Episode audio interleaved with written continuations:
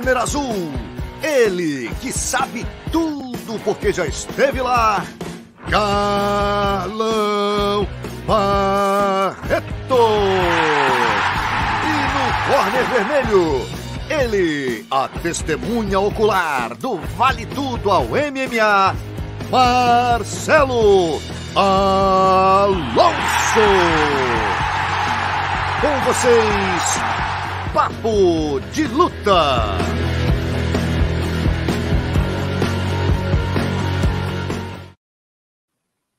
Boa noite, rapaziada. Entrando no ar a 17 edição do nosso Papo de Luta, né? Como sempre, estou com meu parceiro Carlão Barreto e, como sempre, a gente vai abordar os principais eventos que rolaram no final de semana e as principais notícias também do mundo do MMA. Como é que você está, Carlão?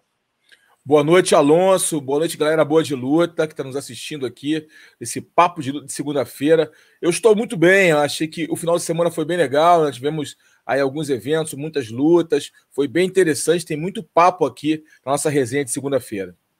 É isso. Tem Rússia, PFL, Bellator, duas edições do UFC e muitas novidades. Vamos que vamos. A gente começa falando, óbvio, né, do UFC Gastelum versus Canonier, né, onde o Brasil teve aí 100% de aproveitamento.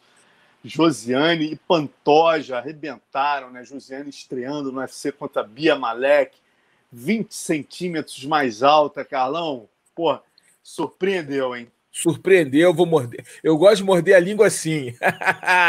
eu, eu, eu, eu realmente estava um pouco descrente, né?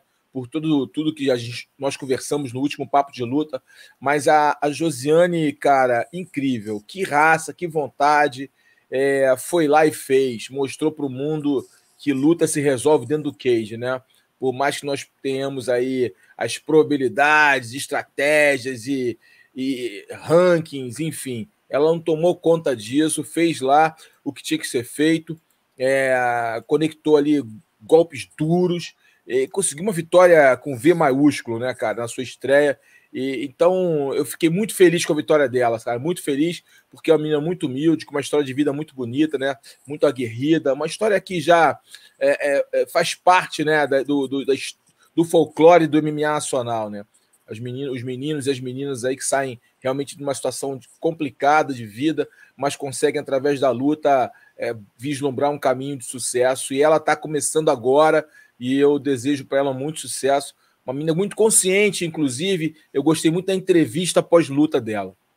Verdade, cara. Ó, começou em 2013, né? Desde então disputou aí nove lutas, venceu oito, sendo sete por nocaute. Tem só 27 aninhos, aluna do Brigadeiro e do Zulu lá, né? Zulu saindo lá do no limite aí, pô, com essa felicidade. Agora, Carlão, eu te pergunto, 1,60m, ela está lutando na divisão dos galos, né? 61 quilos. Você não acha que vale ela descer ali para 5,7? Começar eu acho que é uma moscas, é uma possibilidade, né? Sim, ela é para a categoria dos moscas, né? Eu acho que é uma possibilidade real. É, eu acho que se fizer um trabalho com ela, com médio, com tempo, né? Ela não teve muito tempo para treinar, muito tempo para focar para esse evento, mas é com tempo, né? Ela perdendo peso com calma, com qualidade, um trabalho com, com acompanhamento com nutricionista. Eu creio que nos moscas ela possa ainda obter mais sucesso, né? Ter mais, mais possibilidades reais aí de, de crescer na categoria. É, tudo depende da cabecinha dela, do, dos treinadores dela, dos empresários, poderem realmente fazer esse, esse, teste. Eles podem até fazer um trabalho no camp, né? Fazer um camp ali criar um camp para testar como ela sairia na categoria dos moscas. Eu acho que é válido sim. Eu acho que pelo tamanho dela, pela estrutura física dela, é possível ela descer de categoria. E o Pantoja, como a gente falou né, na última edição, né, Carlão? Carimbou aí, tudo indica que conseguiu carimbar a chance né, pelo cinturão. O próprio Foi o que nós falamos, né, Alonso? É, exatamente. É, é tava time, lá né, já. Cara? É o time. O Moreno foi lá, avalizou, já estava ali na, na beira, esfregando a mãozinha. Pô, Pantoja é um gentleman lá, fez o desafio, quer dizer, falou: Ó, oh, meu amigo, cinco anos atrás ele finalizou, em 2018, foi uma decisão unânime 30 a 26. Agora eu vou te nocautear, agora eu quero, vou buscar o nocaute. Né, o, pô, o Brandon Moreno foi lá, aplaudiu. Mas falando um pouco da luta, luta perfeita né, contra Cara, o Brandon inten Royval, intensa, né? intensa, uma luta muito intensa, com um alto nível técnico, né? Principalmente a parte de solo. Os dois lutadores, viu? O Royal, o Royal também é um cara técnico, ele mostrou isso. Agora, o, o Pantoja com mais recursos, né? Conseguiu sempre estar uma jogada na frente, sempre uma posição à frente. É, não aceitou é, é, as posições tentadas né, pelo, pelo adversário. E, e cara, uh, gostei, cara. Gostei muito do, do, dos dois, tá? O, o Roival, ele, ele é um cara é, duro, o, o, você via que ele tinha raça, nunca tinha sido finalizado, se eu não me engano é, nunca tinha sido finalizado. Ele tentou se defender, tentou atacar o, o, o Pantoja ali no, no, calcanhar, né, fazer a variação. Eu vi uma posição ali até meio perigosa, que o braço do Pantoja ficou preso, e aí ele conseguiu ia fazer uma chave ali que realmente é muito eficiente, mas o Pantoja teve muita paciência. Ele conseguiu se defender, travar a mãozinha é, do Brandon, e aí não deixou que ele, ele, ele pudesse aplicar o golpe, fazer a alavanca para aplicar o golpe, o golpe de calcanhar. E então o Pantoja realmente foi muito feliz, muito inteligente e uma luta muito intensa, né? Com troca de posições, muita movimentação, um trabalho de chão bem dinâmico, bem intenso, onde o Pantoja realmente mostrou que realmente está no outro nível, um nível acima, e conseguiu essa bela finalização. E para mim, ali, ele carimbou o passaporte dele para uma disputa de cinturão. É isso, ó, só corrigindo aqui o Gustavo Stenck, está aqui com a gente na live, ó, só corrigindo. Ela é de Curitiba, aluna do Rafael Waslov, da Strikers House, com parceria com o Brigadeiro. Ah, Obrigado, tá. Gustavo. Esses toques são A Josiane, né? É, da Strike House. Strike é, House. Lá de Curitiba, bacana. Dar o crédito para quem, né? Essas, hoje em dia, cada vez mais comum esse tipo de parceria, né, Carlão? Sem dúvida. Um parceiro e é, o Brigadeiro tem, tem, bons contatos né, como empresário, então, obviamente, é, é, o professor dela, o mestre dela, vendo isso, criou essa parceria para que ela pudesse evoluir, pudesse realmente chegar onde chegou. Agora, tá todo mundo feliz. Agora, que legal, os dois com 50 mil doletas, né? Não teve luta da noite, foram quatro prêmios de performance. Tá é. aí, ó, Pantoge, Josi Nunes, Notícia dos colegas da AG Fight, 270 cara, mil em bônus. Tu imagina isso, pô, pra, cara. Pô, o Pantoja já tá no game, né, cara? É, tá morando nos Estados ela, Unidos, não, não. levou a família de Arraial do Cabo, já tá um tempo no topo da divisão, já é um lutador Sim. top. Agora ela. Entrando, ela, cara. Pô, cara, não, muito lindo, cara. Muito feliz, porque realmente, cara, faz a diferença, muda a vida da garota, cara. 270 mil reais para ela, brother. Ah, pô, Porra. mudou a vida dela, já começou a mudar, obviamente né? Já começou a mudar a vida dela. Agora ter juízo, né? Juízo, guardar esse dinheirinho, investir esse dinheirinho, que vão ter muitos bônus pela frente. É, uma, é, é questão de, de paciência, né? O Brigadeiro é um cara experiente, o Zulu também, vão instruir ela para que ela faça a coisa certa e não se deslumbre. Ela só está começando. É, outro que mandou bem, cara, a lá Edson Barbosa, né? Foi o Inácio Berramondes, chileno, aí, nocaute no Roosevelt Roberts lindo, né? Parecido com aquele do Edson Barbosa. É, é, porra, no Terry Etting, no é, Terry Etting. Exatamente. Cara, muito bonito. Olha, olha a foto, olha, olha o rosto. Olha isso, meu Olha o impacto do rosto. Ah, cara, do Roosevelt. Incrível, cara, incrível. Foi muito bonito, pernas longas, né? Golpe seco, bonito, high kick, né? batendo na cara ali. Foi, foi um golpe muito legal. É, parabéns aí, que luta, que, que golpe bonito. Ele, ganhou, ele também ganhou 50 ganhou mil dólares. Ganhou bônus, né? ganhou 50 mil dólares. Pô, América do Sul em festa, né, meu irmão? É outro também que deve, deve mudar a vida dele aí, não? Sem é, dúvida. Quer dizer, abre possibilidade. Tem aquela bolsa pequena, mas quando ganha um bônus desse, é, são só sorrisos, né? Só sorriso. Pô, e, e o Canonia com Gaston foi o que a gente imaginava, né, Carlão? Luta dura, porra, luta ruinida. Lá e cá, né?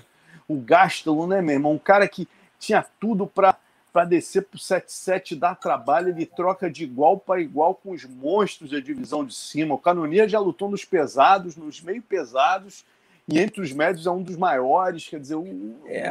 pega geral, né? Sem dúvida, ele é um funcionário, né?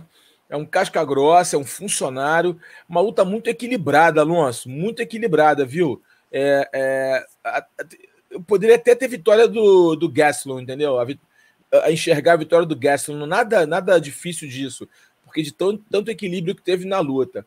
É uma luta muito dura mesmo, e como você bem colocou, né? O Canonia já foi pesado, cara. É, tá fibrado na categoria. E agora eu também falo o seguinte: o Gaston é um cara que muito duro, né? Mas ele já deu, né? Tipo assim, ele não vai é, chegar em um nível maior, tecnicamente, né, fisicamente. É isso ali, né? Aquele cara que entrega sempre, que vai para cima, que proporciona bons combates, mas é um cara que talvez, se cortasse peso e descesse, poderia buscar um, novos horizontes, novos voos né, na categoria de baixo porque nessa categoria ele vai sempre trazer boas lutas, mas nunca vai disputar cinturão, nunca vai ser campeão, perdão.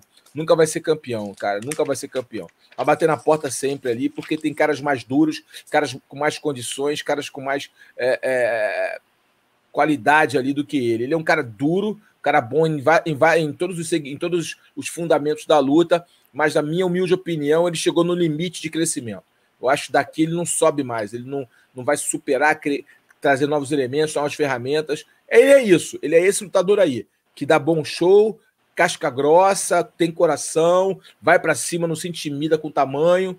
Mas talvez para ele tentar novos voos, um, buscar um novo ânimo na sua carreira, talvez cortar peso, descer para a categoria de baixo e tentar ali brigar entre os campeões, brigar entre os melhores, brigar entre os tops. Quem sabe, né? Às vezes um cara com, o nome dele, um cara com, com, com o hype que ele tem, com, com, a base de fãs que tem, pode rapidamente, se obter sucesso, se obtiver sucesso, obviamente, é, tá ali entre os melhores ali, tá ali buscando lutas boas na categoria de baixo, né? Dá um novo ânimo para a categoria, para a categoria e para a carreira dele. É só um posicionamento, porque eu acho que nessa divisão aí vai continuar no feijão com arroz. Tô contigo no aro, Carlão. Podia fazer o que o Edson fez, né, cara? O Moicano. Porque o UFC ele tem muito respeito a esses caras que traz, você vê. O Gaston, as cinco derrotas em seis lutas, mas olha as derrotas. Whittaker, Adesanya, Hermanson Darantil. Quer dizer, ele só pegou pedreiraça, né?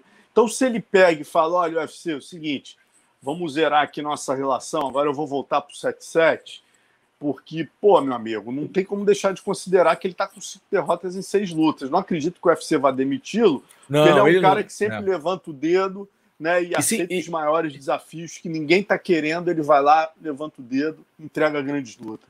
Isso que você falou agora, Alonso, ele entrega grandes lutas. Não é só estar tá disposto a lutar, não é só levantar o dedo. O UFC, né, o Dana White, realmente ele considera muito isso. O cara que está sempre pronto para lutar, o chamado funcionário.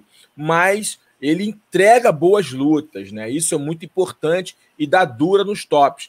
Então, cara, eu acho que seria bom ele pensar nisso em, em, em descer de categoria, talvez é, seria, seria para a carreira dele, né?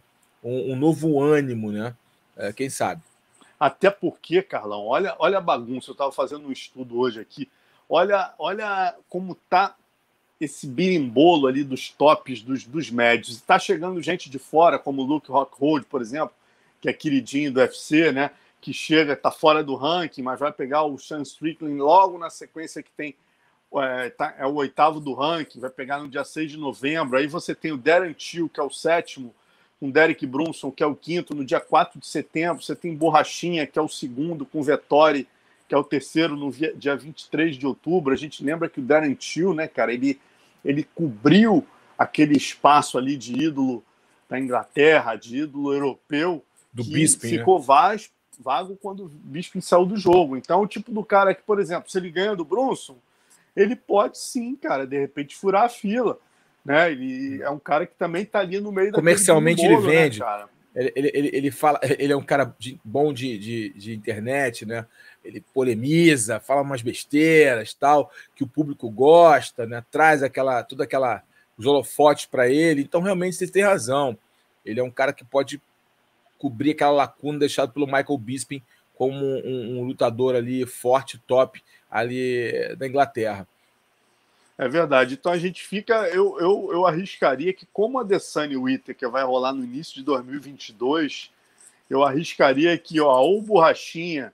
Borrachinha, se ganhar bem do Vettor, eu acho que ele é o primeiro da fila. Mas talvez o UFC chegue e fale: olha aí, vamos fazer o seguinte, meu amigo: o Tio ganhou, ou o Rock Road ganhou.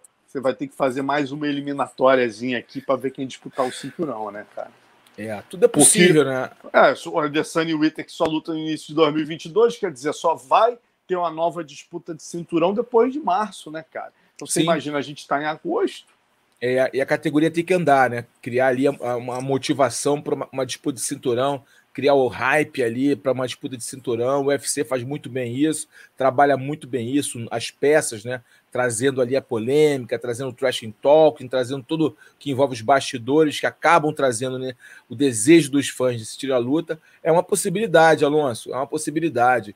O Tio, o Rock Hold são caras que realmente têm seu público, têm sua base de fãs, e se performarem, por que não?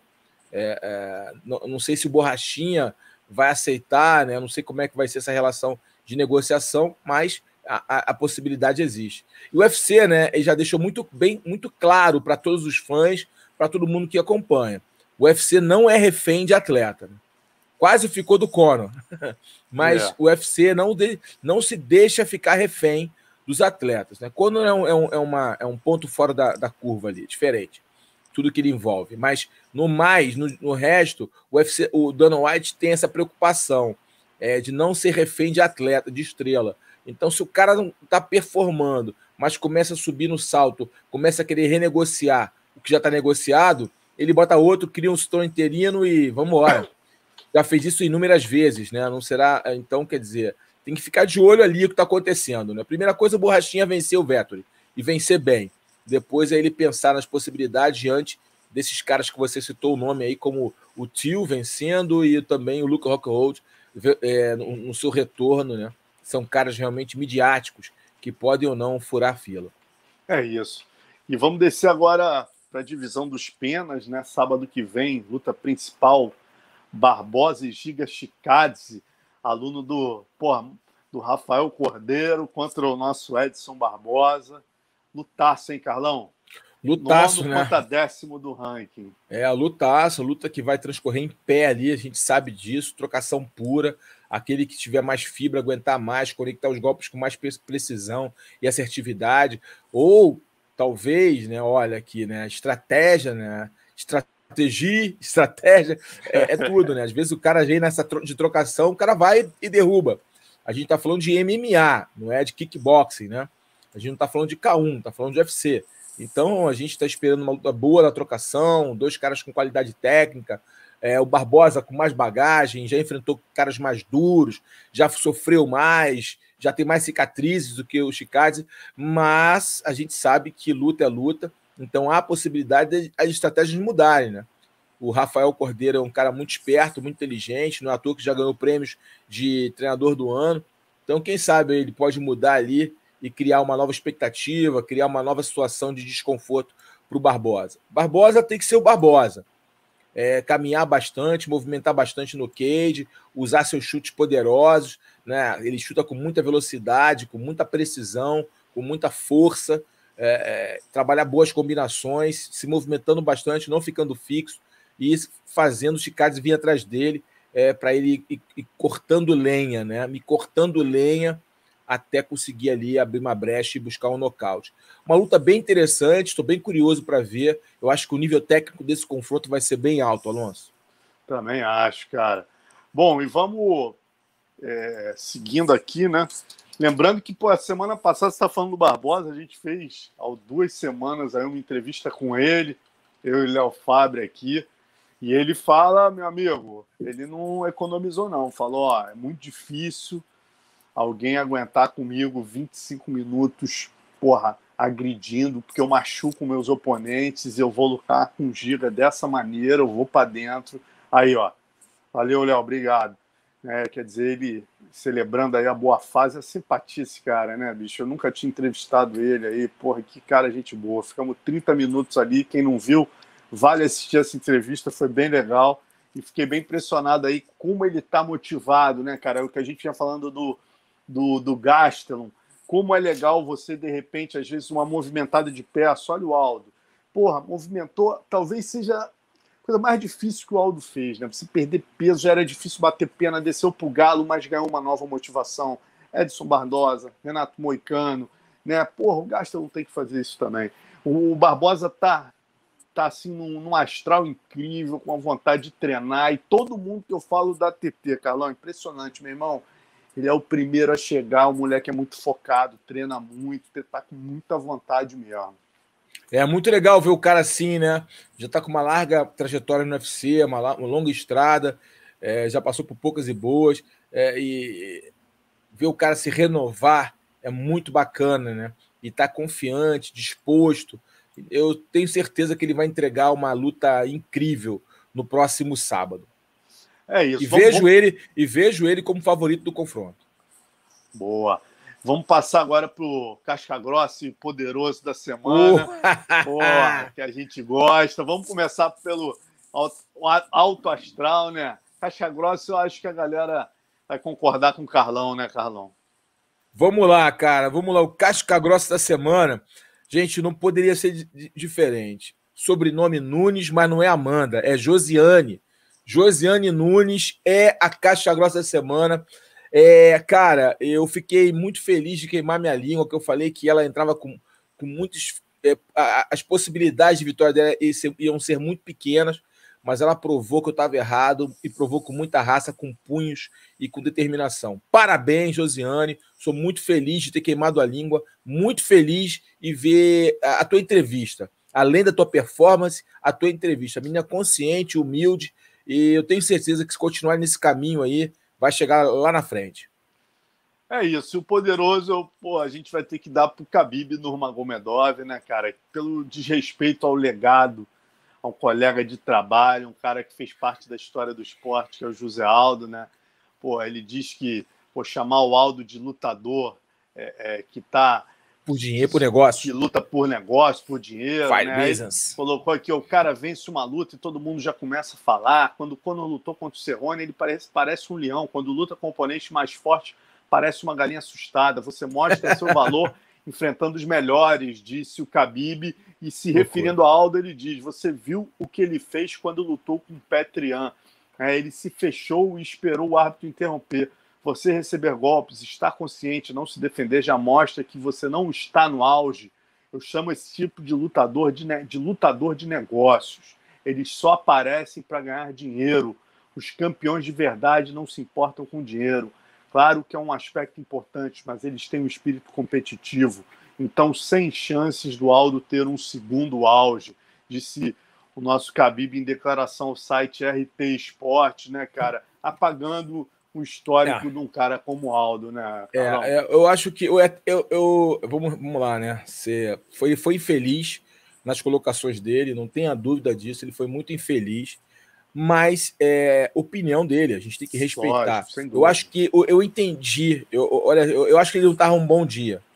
Ele dá uma dura no, no jornalista, inclusive, nessa, nessa, nessa, é. nesse dia, ele dá uma dura no jornalista, ou ele não gostava muito do jornalista, ele não estava num bom dia é, porque geralmente ele é um cara muito respeitoso. De qualquer forma, eu entendi o que ele quis dizer, né? Mas da, da forma que ele expressou, que, que, ele colocou as palavras, no momento que a gente está, o Aldo está passando, eu acho que foi uma falta de respeito realmente com o legado e com um colega de profissão. Ele poderia colocar, ele pode ter essa opinião sobre o Aldo, até expor a opinião que ele acha que o Aldo não vai chegar ao que o Aldo foi nos penas, tudo bem, é um direito dele achar isso. A análise dele está baseada em fatos, né? Porque em relação a lutas, mas a gente não pode esquecer que um cara que com o legado do Zé Aldo, anos e anos aí, é, é como, como dono da categoria dos penas, não é, não é um cara que a gente pode falar assim, não, tá uma carta fora do baralho, nunca. Porque um cara desse, ele pode buscar uma motivação, como tem mostrado aí na categoria de baixo, e tá aí, ganhando, fazendo grandes lutas, grandes confrontos.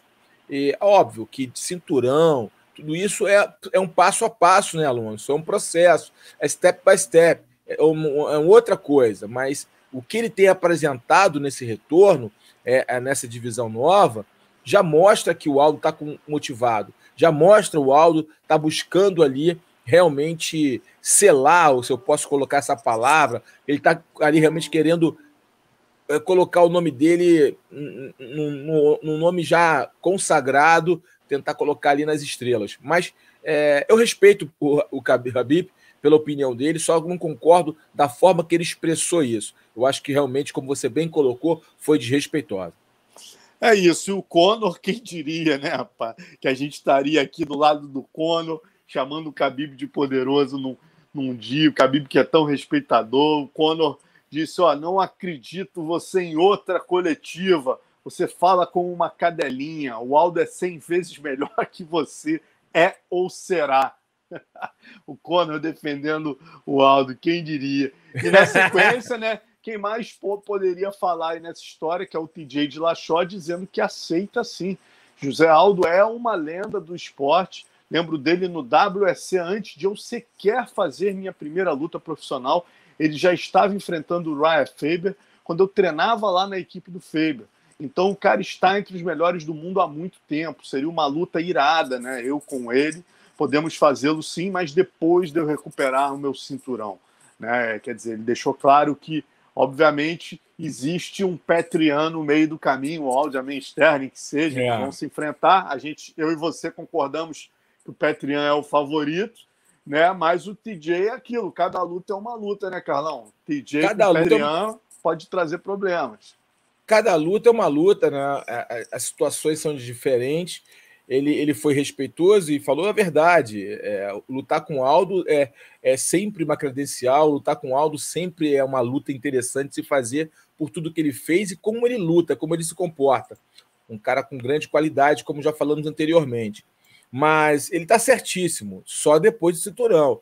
É, isso nós já vimos falar aqui, inclusive o próprio André Pederneiras, o Dedé, é, treinador e manager uh, do Aldo já havia acenado isso, né, que dificilmente o, o TJ iria aceitar uma luta com o Aldo antes do cinturão. Então ele está certo, é esperar ali, mirar ali no, no, no, campeão, né, seja o Ian ou seja o Sterling, e quem vencer, ele deve, deverá fazer a, a disputa pela cinta. E o Aldo aí vai ter que fazer mais uma ou duas lutas para buscar uma possibilidade do Tarot Shot na divisão.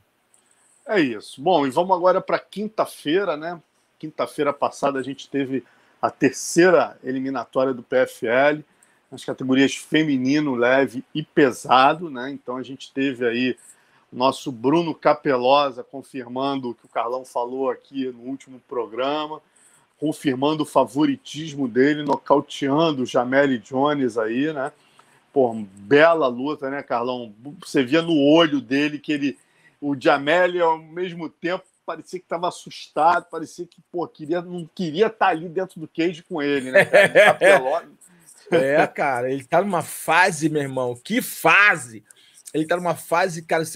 Aí ele tá indo com tudo, tá acreditando muito no potencial dele, no, no poder de nocaute dele, tem decidido dessa forma, tá impositivo, assertivo nos golpes, conectando golpes com velocidade, Cara, ele tá muito bem. Para mim, ele é, é, é, a maior sensação desse, desse torneio.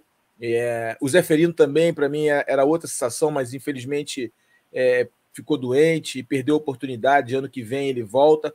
Mas o, o Capelosa tá, ele tá, cara, muito bem. Eu acho que o Capelosa ele é o favorito para esse título. Sabe por quê? Por essa vontade, Alonso por, por, essa agressividade, por esse desejo, por esse olhar que você aí acenou, o olhar da águia, do foco, do ataque. Ele está com isso, aquele olhar do campeão. Então, ele está muito forte fisicamente também. Então, eu tenho aí. É, eu, eu, vejo com boas expectativas essa grande final. E vamos aí torcer por ele, que ele faça realmente, continue esse ritmo, continue essas previsões e possa trazer esse milhão de dólares para o Brasil. E lembrando, né, que ele vai lutar com um aluno do Crocop, o anti-Delide, aí o Delide, há cinco meses atrás, foi nocauteado por ele no primeiro round, né? Uma luta onde ele se impôs, era uma luta onde ele não era o favorito, o Delide já era um dos. Já tinha feito uma luta dura com o Goltsov, que era o favorito. Até o era favorito. conversando comigo falou: cara, para mim, esse Goltsov, esse russo careca é o favorito. O Delide já tinha feito uma luta dura com o Goltsov, o Capelosa nocauteou ele rápido, enquadrou, porra, velocidade, conectou os golpes, ele caiu apagado, né? Quer dizer, são cinco meses de uma luta para outra. E o Goldso e o Delija também na outra semifinal, né? Conseguiu finalmente vencer o Goldsov, que ele tinha perdido em 2019. Agora ele venceu o Goldsov Deu e vai para a final, né? Cinco meses depois, luta de novo com o Capelosa aí. É. É, é, é luta, luta, né? A gente sabe, mas, cara, ele, ele, vai, ele é o favorito, vai e se, se, ele tem apenas que uma coisa importante, creio eu, que ele não fará isso, né? É menosprezar por ter já ganho da forma que ganhou. Creio que ele vai entrar com a mesma vontade, com o mesmo desejo, com a mesma, com a mesma faca nos dentes, como costumamos, costumamos dizer, para definir e, e, ganhar esse milhão de dólares, né? E se consagrar aí no PFL. Exato, cara. Só deu uma, uma agoniazinha do Renan Problema, rapaz, porque o Renan Problema, né? Se não tivesse perdido aqueles pontos do Verdun, cara, ele entraria com nove, ele estaria na frente do Delija. Então seria o, o, ele, ele, na verdade, lutaria ele, o Delija e o. Na verdade, lutaria o Capelosa com o Delija e ele com o Goltsov, cara. Poderia ser uma final brasileira. Nossa. Com certeza, né, cara? Porra, Ia problema legal, né? Capelosa. Mas falei com ele. É aprendizado. Logo... aprendizado. É aprendizado, né, Alonso? Alonso, aprendizado, né? Tudo que aconteceu foi tudo muito confuso, né? Muita polêmica. Mas é o aprendizado, a gente tem que aprender sempre. Eu creio eu que o Renan tem aprendido bastante com todo aquele, tudo que aconteceu. E na próxima temporada ele está aí. É, é, mais um problema pra, na categoria um peso pesado. Aí, linda luta, meu irmão. E ó, falei com ele logo depois da vitória. Ele tava. Eu achei isso muito legal, viu, Carlão? Já não tava com aquele ressentimento. Ele falou, cara, o Verdun é página virada. Se o evento quiser que a gente lute, eu lutarei, mas o meu foco agora é no, no, no, no cheque de 2022, né, cara? É ganhar a divisão dos pesados em 2022 e pelo que ele tem mostrado, hein, Carlão, vai entrar como um dos favoritos aí em 2022, sim, hein, cara? Sim, vai entrar Pô. sim, vai estar tá mais maduro, né? Um cara muito forte, muito grande. E em 2022 ele entra ali, o nome dele com certeza vai estar tá entre os tops, os favoritos da divisão. É, assim como esse ano, né, como você previu desde o início, é um mal favorito nas seis divisões. Kyla Harrison, mais uma vez, né, cara, mostrou a superioridade técnica dela. Porra, com a Jenna Fabian foi, foi realmente um atropelo, né, cara? Vai o pegar Alonso. Taylor Guardado, que venceu a brasileira, lá, é, Mariana, Mariana Moraes. Moraes, que substituiu a Larissa Pacheco, que infelizmente não Pô. bateu peso. Pô, vou te falar, eu desculpa, cara, a Larissa, eu gosto muito da Larissa lutando. Pô, mas a Larissa pisou na bola feio, cara. Muito. Pô, muito. pisou na bola feio. Uma oportunidade dessa. Mas, enfim, é, é, é a mesma coisa, né? Espero que ela tenha aprendido com isso. Procura um, um fisiologista, um nutricionista. É, procura é, cuidar da sua, da sua, carreira de uma forma com mais zelo. A perda de peso é algo muito importante se você se propõe a lutar nessa categoria. É, não dá mais esse mole, menina. Você tem um grande futuro, você evoluiu muito, você melhorou muito, se reinventou depois que saiu lá do UFC, né? É, cara, é, não dá mais esse mole, não. Apenas um conselho do de, um, de um velho lutador aqui. Mas é, em relação a, a, a Kyla e a Guardado, Alonso, cara, a Guardado só vence se cair um raio lá na arena. Porque, desculpa aqui, a gente sabe que tudo é possível quando, quando a gaiola fecha, mas, cara, a Kyla, ela é uma atleta olímpica, né, cara? Você sente a pressão é outra, o ritmo é outro, o volume é outro, o pulmão dela é outro. Cara, a, a concentração dela é outra. É impressionante, né, cara? Atleta olímpica, cara, é, é, ela é um monstro, cara. Ela é um monstro. E o grande, o grande dúvida em relação a Kyla sempre foi a adaptação. Como ela, uma judoca olímpica, bicampeã, como ela, ela iria se adaptar ao MMA, com suas diferentes valências, com os treinamentos fundamentados, com a estratégia, com, com os camps diferenciados, como ela, ela iria se adaptar de uma luta que não, não, não tradicionalmente não nutre, não, não, não transporta lutadores para o MMA, né? O judô, tradicionalmente, não, os caras não vão para o MMA. São raros os casos, pontuais os casos de caras tops que migram para o MMA. A maioria opta por virar professor, enfim, seguir carreira é outra coisa, mas não ir para o MMA. É raro você ver um cara de altíssimo nível no judô quando encerrar a carreira migrar para o MMA. Você conta nos dedos. Tem o Ishi, tem a, a, tinha a Ronda Rousey, é, é a Kyla, você, né, você, a gente conta nos Exato. dedos aqui os judocas aqui de, de alto nível que migram para o MMA, diferente do jiu-jitsu, do muay thai e de outras modalidades. Wrestling, Wrestling. enfim. É, agora, é, cara, a Kyla é outro, é outro patamar, é outro patamar, como gosta de dizer o Bruno Henrique. É, é, outro nível, cara. Ela dificilmente perde esse cinturão. Ela, para mim, é, se tudo ocorrer da forma que a gente está prevendo, lutar com seriedade, com foco, que ela tem muito, ela, se, ela irá sagrar a bicampeã do PFL. 2 milhões na conta, que beleza, atleta olímpico, hein? Não, e legal, Alonso. Agora você falou uma coisa boa. 2 milhões na conta de um atleta, de uma pessoa centrada, é, é o seguinte: te dá uma tranquilidade na carreira incrível, porque você logo dispara com 2 milhões na conta. Você, você tem ali muitas possibilidades. Por exemplo, ela agora, se ela for bicampeã, 2 milhões de dólares, ela pode falar assim: bom, eu fui bicampeão do PFL, agora eu estou preparada com maturidade e vou e posso ir para o UFC sem a preocupação da grana, sem a preocupação do dinheiro. É, eu já vou entrar em outro nível lá dentro, com um contrato bacana, mas sem aquela pressão da grana. Eu vou lutar com uma, muito mais solta, muito mais leve. É, é isso deve passar também na cabeça dela e do grupo que cuida da carreira dela. Sem dúvida, mas a, tudo indica, né, Carlão, que ela está indo step by step ali, já começou uma alfinetada ela e a Cris Borg ali no Bellator, o Bellator já é mais aberto para fazer né, esse tipo de crossfiring. É, ela, verdade. De repente ela também pode negociar com o Scott Cooker, ó, oh, Scott Cooker, eu vou fazer, porra, tô com, como você bem disse, ela está numa situação muito confortável para chegar e falar, Scott Cooker, ó, eu quero fazer uma luta com a Cris Borg, quero me testar com a tua campeã né? E você, pô, eu, eu quero tanto, vamos nessa. O Scott Cooker vai assinar o cheque, com certeza, porque essa luta o mundo quer ver. Agora eu te pergunto, Carlão, Chris Borg, né? O sarrafo sobe um pouco, né? Já é, é um nível. É. Já é um é. nível, é. né? Cris está com 36 anos e tudo é, isso. Conta mas... também, conta, é. conta. Mas é a Chris Borg, a gente não pode menosprezar a Chris Borg. É, a mesma coisa que a gente fala do Aldo, velho. É a Chris Borg. Peraí. Ela tem um legado, tem um, uma história, tem um nome.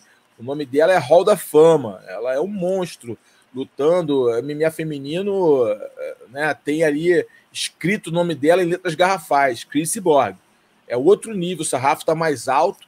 É... Agora, estratégia, né? Tudo é estratégia. A Kyla é uma lutadora extremamente estratégica, é uma lutadora que tem uma equipe fortíssima por trás dela, uma equipe com grandes sparrings que que já criaram uma estratégia que foi feliz contra a Cyborg. Foi no caso da Amanda Nunes. Então, eles têm ali o desenho mapeado da Cris.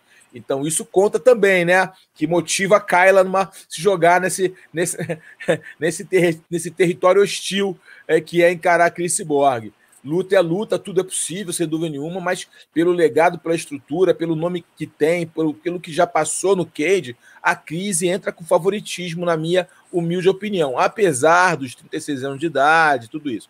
Por ser a Chris Borg, ela ter poder de nocaute, velocidade e tal. Agora, a Kyla é uma lutadora que, se grudar e levar para o chão, aí já era. É verdade. A Cris tem que estar tá Pô, a Cris é muito atleta, né, cara? O Verdun sempre muito. fala para mim, o, Vanderlei fala, cara, a gente fica até com vergonha, porque quando a gente, pô, a gente para de treinar, tá cansado à tarde, ela tá dando o terceiro treino do dia, assim. Então, eu tenho certeza que se essa luta for fechada, ela vai se focar de uma maneira no treinamento que vai ser uma coisa diferenciada. E detalhe, né, Carlão?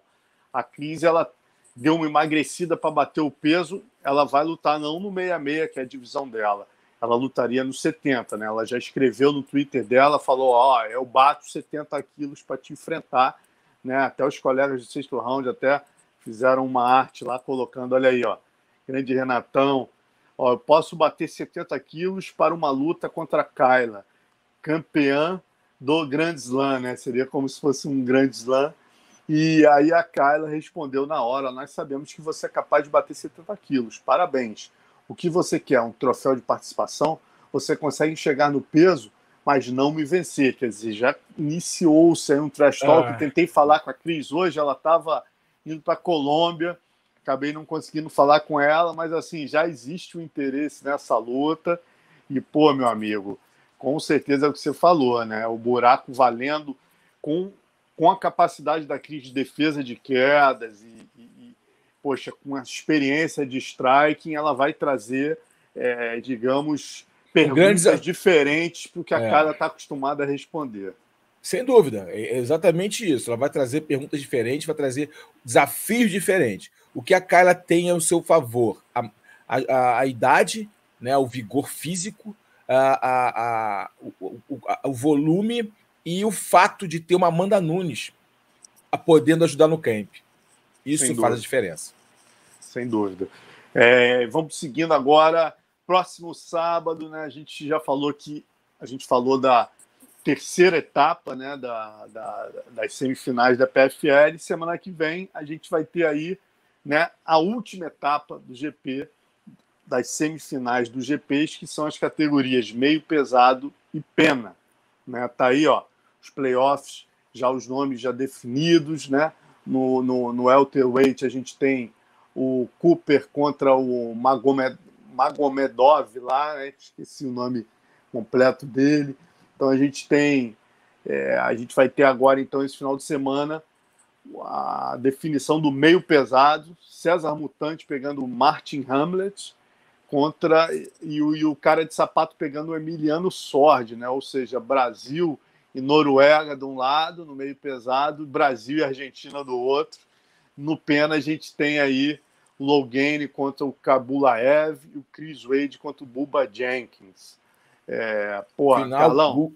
Bu, final Buba Jenkins e o Kabulaev. Aposta seguro. Seguro. Seguro. Porra, e ano que vem, quem sabe, porra, quem tá aí de bobeira, né, Carlão, no mercado, querendo um espaço, querendo voltar, Renan Barão e Dudu Dantas, né, cara? Dois brasileiros aí que de repente podiam, no ano que vem, quem sabe aí no GP do ano que vem. É verdade, né? O, são jovens. O Dudu Dantas tem quantos anos? Ele é bem jovem, ele começou é muito é bem novo. Bem novo, né? cara. Começou é, novo. Ele, ele começou tá... muito novo, né? Ele tem ali uma. Ainda tem uma, uma longa carreira pela frente. E o Renan Barão sempre é o Renan Barão. Se ele estiver motivado, o Renan é um cara muito duro, tá anos e anos aí é, na luta, né? Foi campeão do UFC, depois não conseguiu mais performar. É... Cara, se o Renan estiver motivado, ele é luta dura para qualquer um. Tudo depende da motivação dele. Eu não sei como é que ele está treinando. Ele está treinando com os irmãos Pitbull, se eu não me engano. É, vai saber se ele está adequado ao treino, está se adequando ao treinamento. Ele agora retornou para a terra dele, né, para Natal. Então, tudo depende de como é que ele, ele esteja a cabeça dele, se estiver motivado. É, ele é, ele é osso duro de roer para qualquer um, é um cara com muita bagagem, muita experiência. É, vamos torcer para que os dois possam retornar aí, realmente, e, e, vislumbrar boas lutas, né? É isso. Vamos. E, e, quem que você acha? Quem são os favoritos, Carlão? Nessa, nessa outra semifinal dos meio pesados aí. Cara, eu vou te, eu vou te confessar que eu, é, eu fiz uma entrevista com, com um mutante aqui, cara, que me deu até agonia. Que esse rapaz tem na coluna, né? O problema é, que ele tem na já coluna. Operou a coluna, cara, já operou. operou. Cara, ele, ele me mostrou, a gente estava no meio da resenha, ele falou, Alonso, te mostrar só aqui no computador, e virou a câmera do celular para o computador e mostrou o raio-x da coluna dele. Meu irmão, você não diz que aquilo é uma coluna, entendeu? Cara, o que ele fez ali, ele voltar e lutando em alto rendimento como ele fez, cara, já é um herói. E aí, de vez em quando, ele tem crises, né? E na última luta, eu até falei da gente. Falei, porra, Mutante, eu e o Carlão, a gente apostava em você, não tinha dúvida que você ia ganhar do Camose. Ele é, meu irmão, vocês não sabem o que eu passei. Aí ele contou a história que, pô, ele teve uma crise, cara, que ele não conseguia andar.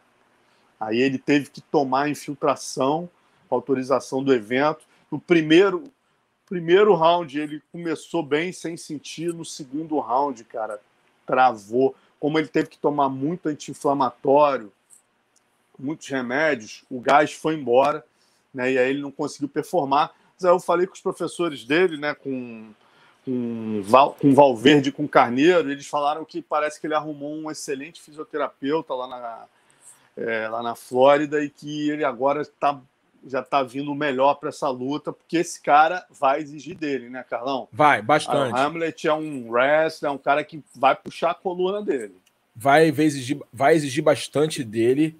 É, ele vai estar que estar muito bem fisicamente e mentalmente. Ele vai estar que estar muito focado.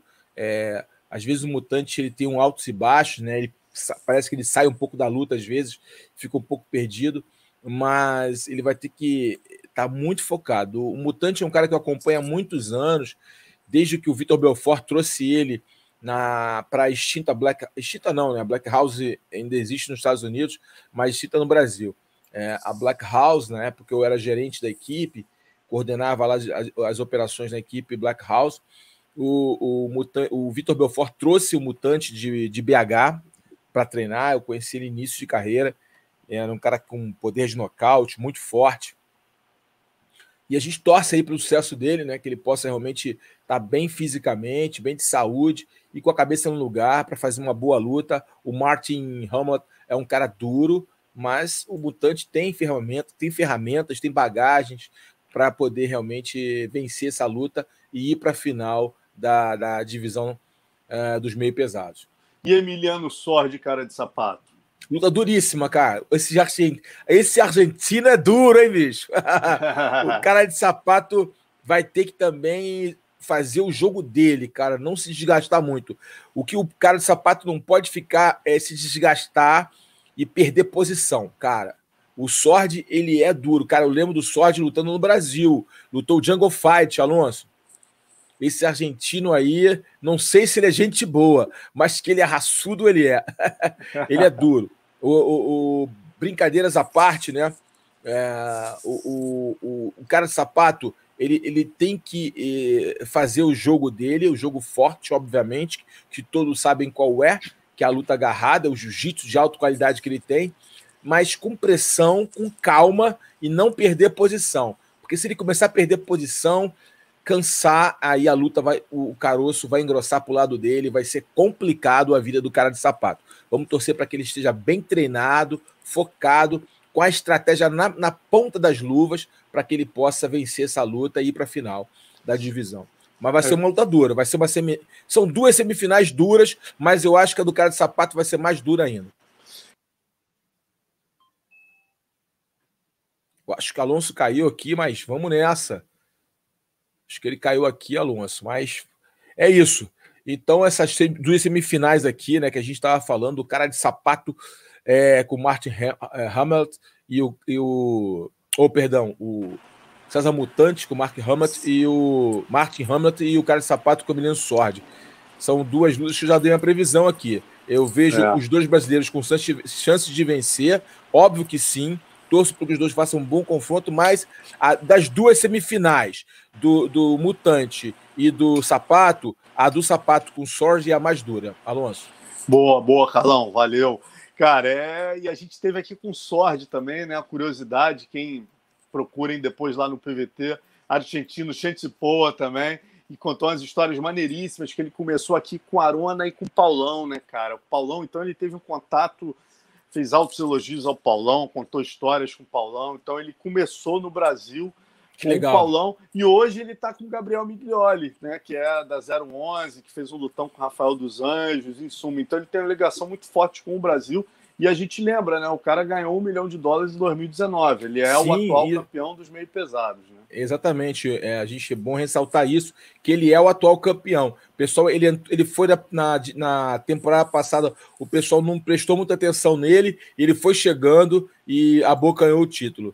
Então. É, é... é isso. Então, ó, vamos ver aqui. Ó, a gente tem nos leves, final.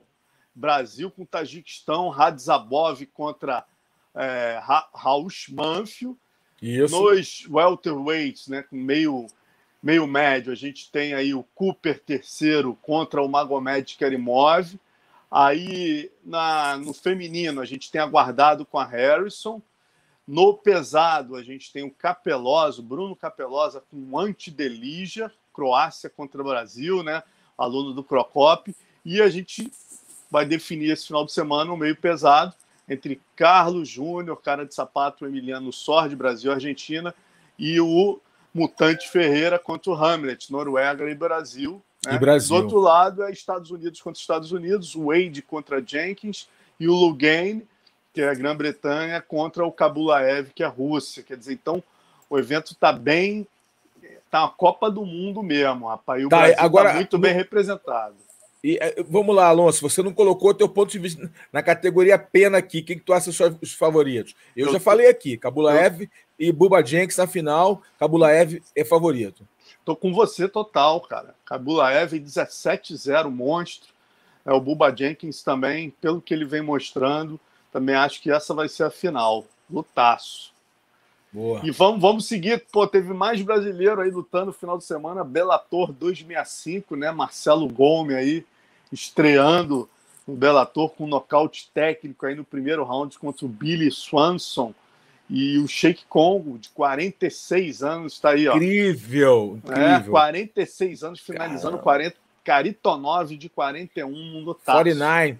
Os dois coroas, cara. Caramba, incrível, né, cara? E continuando lutando, o Sheik Congo e sarado ainda, né, cara? O Karitonov já tá meio, já tá meio gordinho, né? Mas o meio ali e tal, ele era forte. Agora o Sheik Congo, cara, 4.6, cara. Será que dá para voltar também, Alonso? Tô aqui Olha lá, meu irmão. Olha lá, hein? Porra. Ai, ai, ai.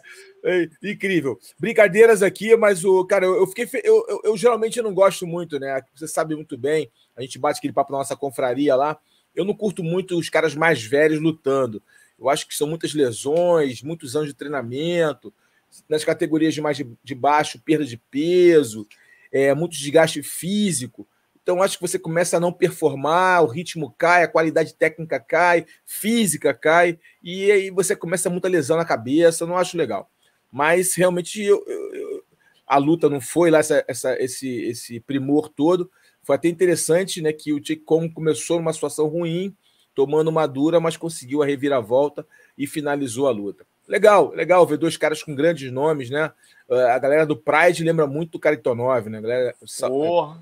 Que pedreira, fez... né, meu irmão? Lutou ele, com o Minotauro, lutou com o Pedro Riso. Ele era uma que... pedreira. Pedreira, cara, pedreira, eu... pedreira. E esse cara é aquele pesado, Carlão, pesado tipo você, que não dá para bater meio pesado. Tem uns meio. Pe... Por exemplo, o Capelosa é um meio pesado. O Antidelija, pô, magrão, né? Aquele cara ali se dá para um cortar. Ali, dá para cortar. O próprio Goltsov não é um pesado, assim, hum. o Renan Problema é um pesado. É um peso, dois é um metros. Pesado, é. né?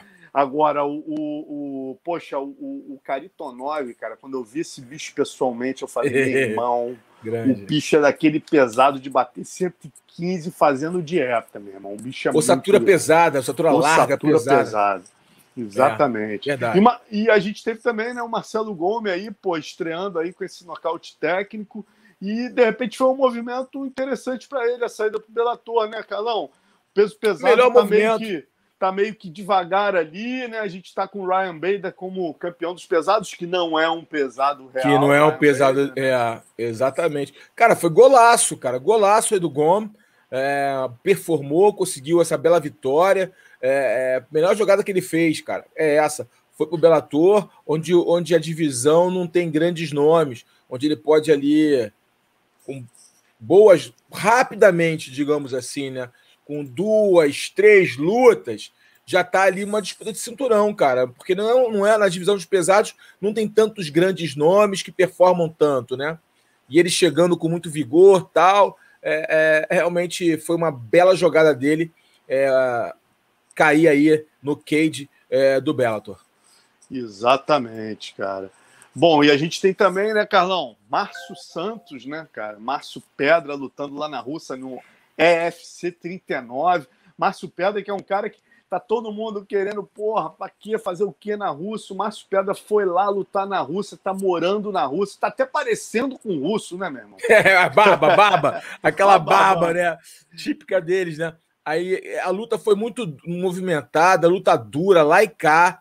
É, ele já tinha vencido é, esse cara, né? O Guzeinov já tinha vencido, foi uma revanche. E a luta foi lá e cá. O cara teve boa, alguns, alguns momentos, o, o Guzeinov ele foi melhor, outros o Pedra foi melhor. Eu pontuei 29-28 para o Pedra, mas o resultado oficial foi empate. É, e lá na Rússia, meu amigo, tu empatar na Rússia, sai com o braço levantado que tu tá feliz, né? Mas ele já tinha vencido lá, já, já tinha, tinha finalizado. finalizado, né? Cara? É, é, é. Era uma revanche. Katagatame, é. Ele agora é meio russo, né? Tá morando lá, né? Então fica mais fácil. e tá mandando bem, né? Ganhando de vários russos. Olha ele aí. Tá. Lutou o Tuf, né, cara? Não é o Pedra é. que lutou o Tuf? É, é, ele mesmo, o Pedra. Da Boa. Baixada do Fluminense pra, pra Moscou. Olha isso. Que legal, hein, meu irmão? Pô, foi colonizar essa terra que só tem pedreira. Que beleza. Bom, vamos falar agora alguma, algumas news aqui que a gente é, vai lembrar aqui a galera. Pô, essa semana eu entrevistei aí o. Fui entrevistar o Carneiro, né, cara, e o Valverde. quem estava treinando lá, o Kobe Covington. Aí eles, pô, chamaram o Kobe Covington, o Kobe Covington entrou ali no meio da entrevista, eu fiz umas perguntas pro Kobe, o Kobe, pô, motivadíssimo, dizendo que vai vencer o Usman dessa vez, que está vindo diferente, não vai cometer os mesmos erros. O que impressionou mais foi o Kobe, lógico, a gente sabe que ele é falastrão, né, cara? Ele vai falar isso. Mas foi o Carneiro, cara, que é um cara muito consciente ali, falando, Alonso, ó, eu aposto num resultado. Ele, cara, dessa vez o Kobe vence até o terceiro round. O que, que tu acha, Carlão? Será que rola? Eu, eu vou, vou querer ver isso. eu vou querer ver. Eu, eu, eu, obviamente, ele é treinador, tá ali consciente do, do potencial do seu atleta, do seu pupilo, tá vendo a sua evolução, né? Tá todo dia com ele na academia, e aí tá fazendo as análises da última luta, mas lembrando que o Camaro também melhorou, né? O Camaro não parou no tempo. O Camaro Exatamente. é um campeão tem grau evolutivo, isso conta muito. Então, por mais que ele corrija os erros da última luta, o Camaro também errou e, consequentemente, evoluiu. É, eu vejo o Usman como favorito. O Kobe Covington tem um ótimo wrestling, é um cara até com bom coração, mas eu vejo a vitória do campeão. É isso. Uma notícia do boxe aqui: o Manny Pacquiao né, foi derrotado pelo campeão da WBA está próximo da aposentadoria, né? Foi lá em Las Vegas essa luta. É, lutou contra o Jordanis Ugas, cubano, né? E, pô, é complicado, né, Carlão? 40, 42 anos, né, cara? Ainda é um guerreiro, ainda, pô, conseguir lutar com essas feras, com os garotos, não é brincadeira, né? É, e não só isso, aluno. Aí, no caso do Pacquiao, não é só idade. Né? Tem o fator que ele tem outras funções é empresário, é político. Então, cara, não tem 100% do foco dele em treinamento. Né? Enquanto um atleta normal é, treina, dorme, se alimenta, descansa, ele tem outros afazeres, né? Ele tem que cumprir uma agenda profissional, até mesmo pela celebridade que ele é, o que ele representa na, nas Filipinas, é, é, cara, é, filantropia que ele faz, enfim tem outras coisas na cabeça, outras coisas na, no foco dele. E quando o teu foco está dividido com muitas coisas, geralmente você não obtém sucesso. Ou se obtém, não é a excelência, né? Exato. E falando em veterano, né? Vitão aí, Vitor Belfort, acho que focado em nocautear o De La Roya, a notícia dos colegas da AG Fight, estipulando data já para lutar com, com o Spider, mas isso aí também conversei com o Dória aqui semana passada, o Anderson não tem vontade dessa luta. Eu acho que só se assinarem um Alonso, Alonso, vamos lá, vamos lá.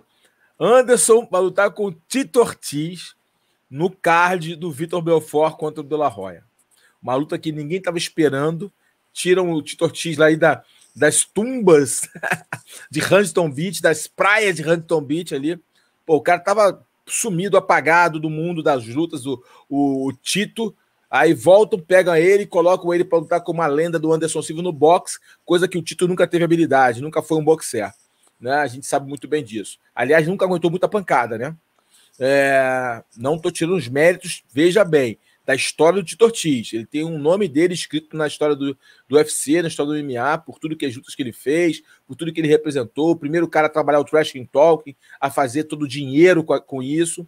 A galera nova talvez não lembre disso, mas ele foi o primeiro cara a movimentar com, com, com as palavras as lutas, criar rivalidades. Ele tinha aquele ideal, rivalidade né, que foi vendeu muito, ambos ganharam muito dinheiro com essa rivalidade, enfim. Mas não é um cara com background na luta em pé, não é um cara com qualidade técnica na luta em pé. O Anderson é favorito para esse confronto. Agora, o que eu quero dizer é o seguinte: então, no mesmo card, o grupo Thriller, que faz o evento, que promove o evento, é um grupo com muita grana, com muito poder aquisitivo. Então, cara, nunca diga nunca. Nunca diga dessa água não beberei. Concordo com você, Carlão. Realmente fica difícil a gente não pensar nesse desfecho, né, cara? Pô, trouxeram o título para lutar com com o Anderson. Pô, meu amigo, se o Anderson ganha bonito, o Vitor ganha bonito, tem como, já vão começar a jogar pilha ali. E o, e o luta do também. século 2. Agora no boxe. Dois. É. E aquilo, né, cara? O momento que o Anderson vive, quando o Anderson lutou com o Vitor, o forte do Vitor era o boxe. Né? Era, era um... Hoje em dia, o Anderson evoluiu muito o boxe, né? E quer dizer, então, que, pelo que ele mostrou na luta com o Chaves Júnior, ele não tem que temer o Vitor.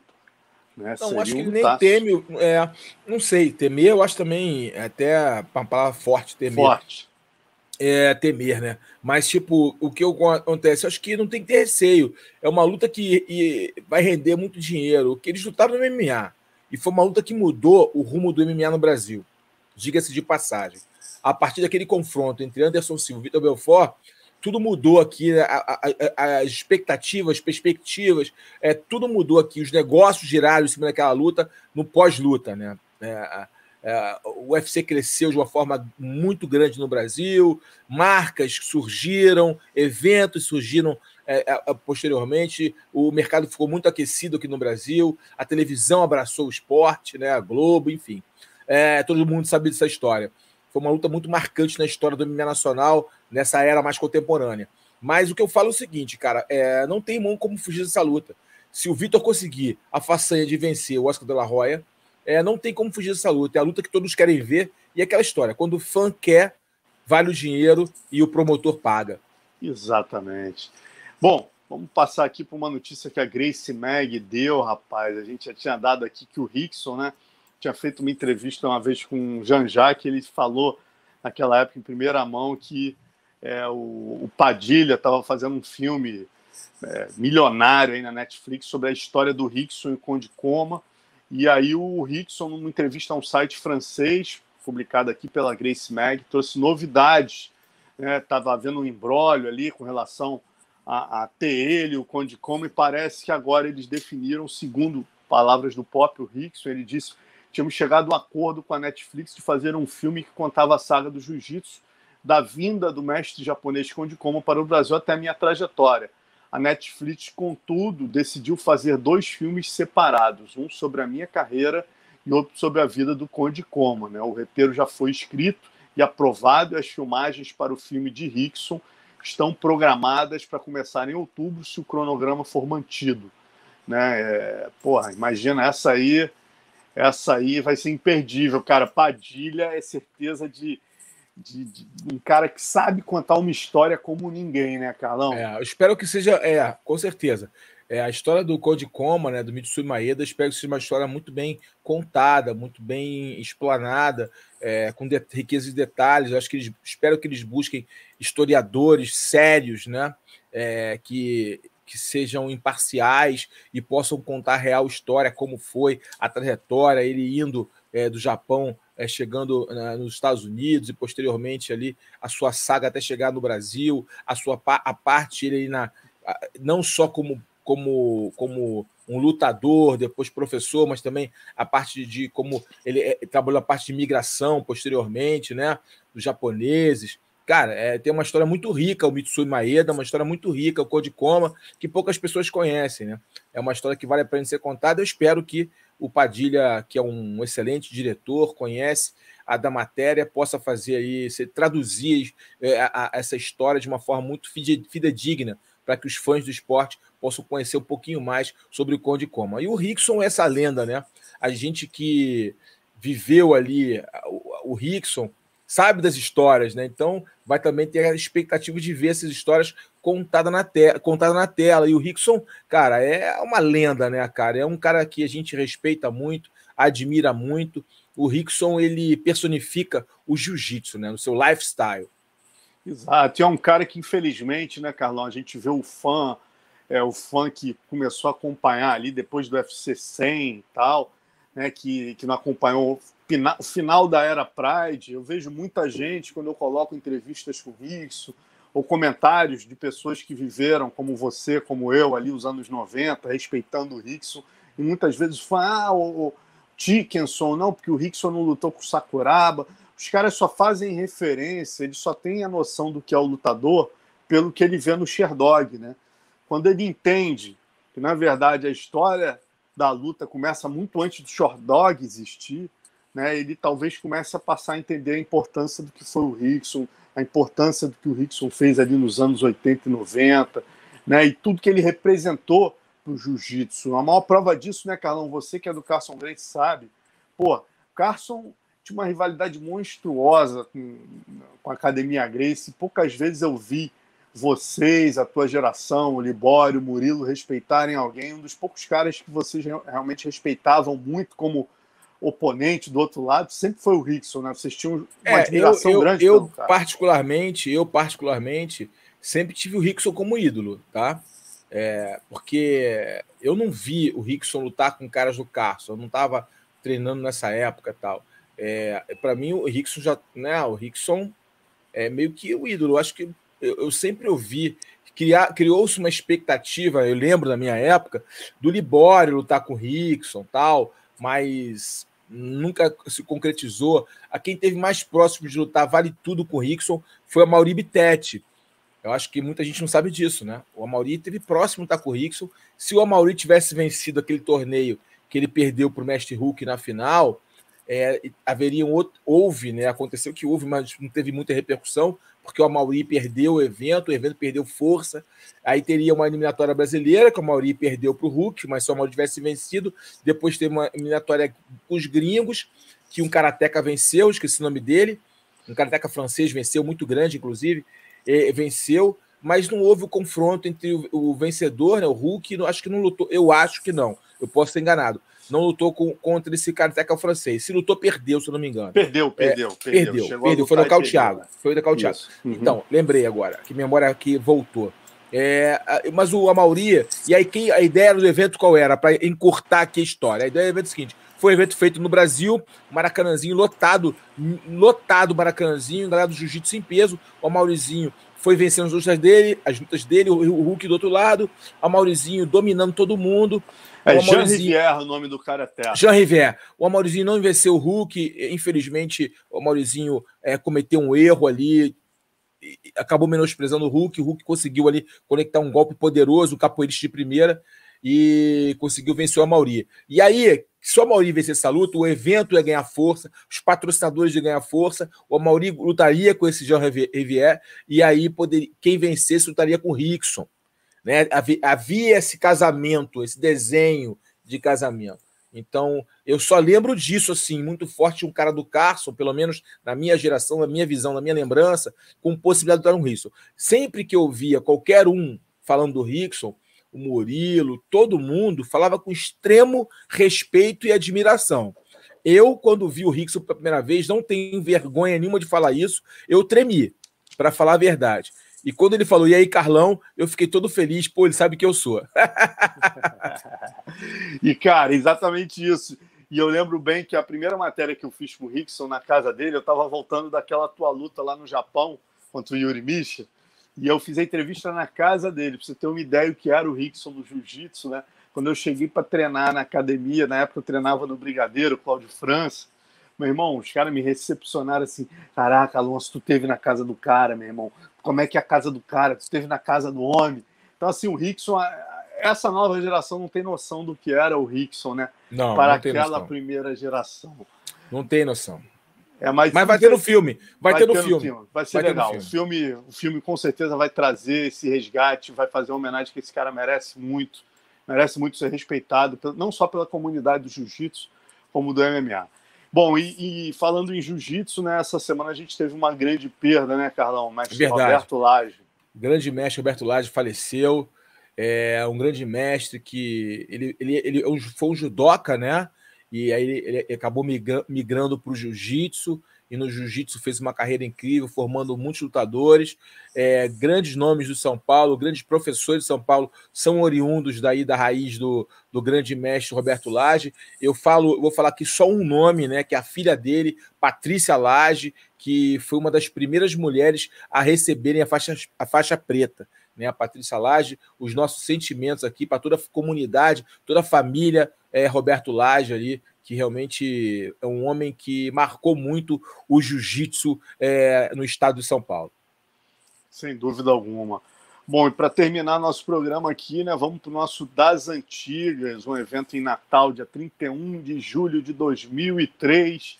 E eu pergunto para vocês que estão aqui é, não, Léo, isso aí é o evento russo. Isso aí é o, é o cartaz é, do, do, Pedra. Exatamente. É, pergunto para vocês que estão aqui com a gente, ó. Quero ver se vocês sabem quem é esse cara que o Carlão está lutando. Vocês que acompanham o UFC hoje, eu vou dar uma dica: ele continua no UFC.